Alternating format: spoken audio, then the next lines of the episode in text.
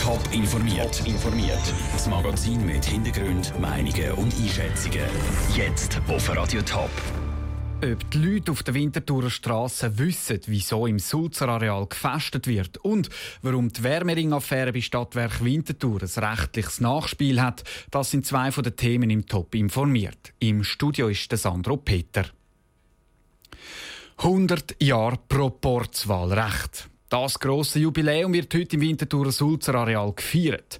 Mit einer öffentlichen Debatte vom Kantonsrat, Podiumsdiskussionen und einer Ausstellung.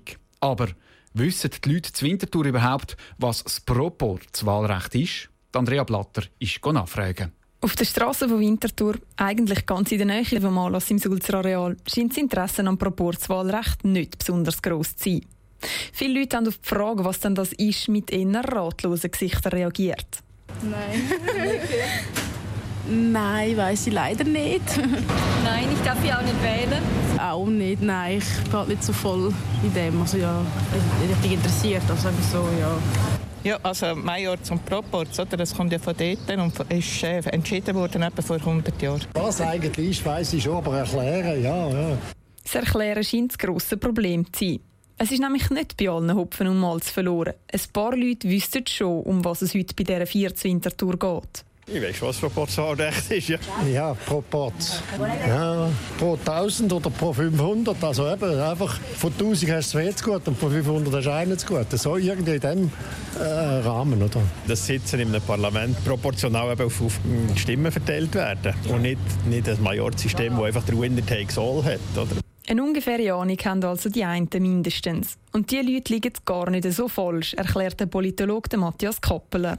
Wenn wir jetzt zum Beispiel 200 Sitze zu vergeben haben und eine Partei kommt 20 Prozent der Wählerstimmen über, dann nachher tut die Partei dann nachher auch 20 Prozent der Sitze können für sich in Anspruch nehmen. Sprich, dann nachher hat sie 40 Sitze. So haben auch kleinere Parteien eher eine Chance, mit einem Sitz im Parlament vertreten zu sein. Der Beitrag von Andrea Blatter. Der Höhepunkt der Vier heute zu Winterthur ist dann die öffentliche Kantonsratssitzung am halb drei. Radio Top ist dabei und berichtet. Rücktritt, finanzielles Debakel und jetzt auch noch Strafanzeige. Stadtwerk Winterthur kommt nicht zur Ruhe. FDP und SVP haben nämlich eine Anzeige gegen das Direktorium von Stadtwerk gestellt. Es geht um mehrere Vorfälle im vergangenen Jahr. Alles auch im Zusammenhang mit der sogenannten Wärmering-Affäre, die für viel Aufruhr gesorgt hat. Andrea Nötzli. SVP und FDP stellen sich die Frage, ob sich Stadtwerk Winterthur zulasten der Steuerzahler strafbar gemacht hätte. In der Führungsetage hätte eine Selbstbedienungsmentalität geherrscht.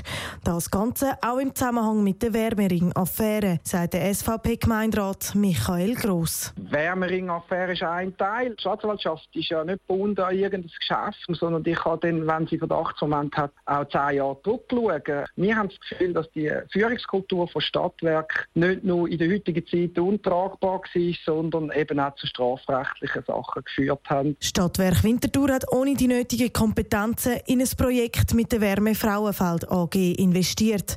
Das ist dann vor knapp einem Jahr zu der Wärmering-Affäre geworden. Die hat auch für ein finanzielles Debakel gesorgt. Eineinhalb Millionen Franken sind der Stadt Winterthur verloren gegangen.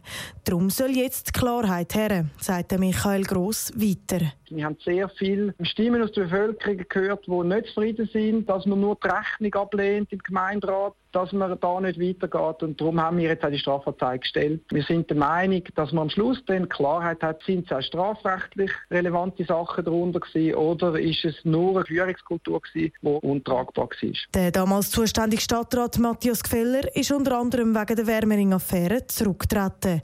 Seit wenigen Tagen ist der Stadtrat Stefan Fritschi Leiter der technischen Betrieb Zwintertour und somit auch für Stadtwerk verantwortlich. Er hat nichts gewusst von dieser Strafanzeige und muss sich jetzt die nächsten Schritte überlegen. Es ist jetzt erst mal, wenn ich mitbekomme, dass eine Strafanzeige für Leute von der eigenen Verwaltungseinheit ausgestellt worden ist, gehört halt dazu, dass man die unschöne Seite muss mitmachen muss. Das wird sicher einige Einvernahmen und so weiter zur Folge haben. Der damalige Direktor von Stadtwerk Winterthur ist wegen der Wärmering-Affäre entlassen worden. Seit diesem Monat ist der Marco Gabotuller an der Spitze. Der Beitrag von Andrea Nötzli. Winterthur hat vor ein paar Wochen Massnahmen bekannt gegeben, dass so eine Affäre nicht mehr vorkommt. In Zukunft soll mit städtischen Unternehmen wie Stadtwerk Winterthur transparenter zusammengeschafft werden. Die Arbeitslosenquote in der Schweiz sinkt. So fest, dass die Vollbeschäftigung immer näher kommt. Was heißt das für Herr und Frau Schweizer? Franziska Boser. Es sind gute Nachrichten für die Arbeitnehmenden. Die Zahl der Arbeitslosen ist im Juni um 0,1 Prozentpunkt gesunken. Nach den Turbulenzen 2015 hat sich die Wirtschaft wieder gefangen, sagt Fabian Meyerfisch, Mediensprecher vom Staatssekretariat für Wirtschaft SECO. Zahlen auf dem Arbeitsmarkt, aber auch Konjunkturdaten deuten darauf hin, dass der grösste Teil der Industrie den Frankenschock gut können absorbieren und dass die Konjunktur jetzt wieder äh, in den meisten Branchen anzieht. Das ist richtig. Vor allem bei den Jungen sind deutlich weniger auf der Suche nach einer Stelle als auch schon. Über den Sommer gibt es dazu saisonale Gründe. Es wird mehr gebaut und auch der Tourismus braucht mehr Arbeitskräfte. Liegt die Arbeitslosenquote zwischen 2 und 3 Prozent, reden die Ökonomen von einer Vollbeschäftigung. Das tönt zwar gut, sagt der Ökonom Rudolf Strahm, Allerdings müssen wir genauer hinschauen. Wir müssen vor allem differenzieren nach den Branchen. Wir haben immer noch Branchen, die weit über 10% Arbeitslosigkeit haben. Zum Beispiel im Baunebengewerbe 18%, in der Etagenwäscherei und Ökonomatpersonal auch 18%.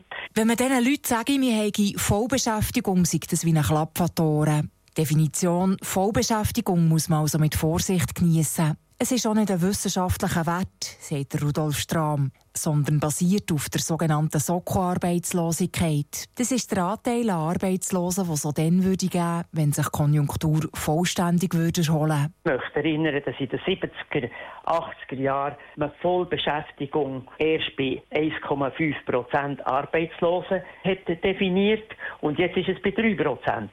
Dass man sich an eine Soko-Arbeitslosigkeit von 140.000 Personen gewöhnt, sei ein Missstand, sagt Rudolf Strahm. Andererseits muss es auch immer Leute geben, die eine Stelle suchen, sonst trocknet der Stellenmarkt aus und die Wirtschaft findet nicht mehr die passenden Leute. Zusammengefasst kann man sagen, dass die Arbeitslosenquote sinkt, ist sicher eine gute Nachricht für die Schweiz, egal ob man damit Vollbeschäftigung sagt oder nicht. Der Beitrag von Franziska Boser. Top informiert, auch als Podcast. Mehr Informationen gibt's auf toponline.ch.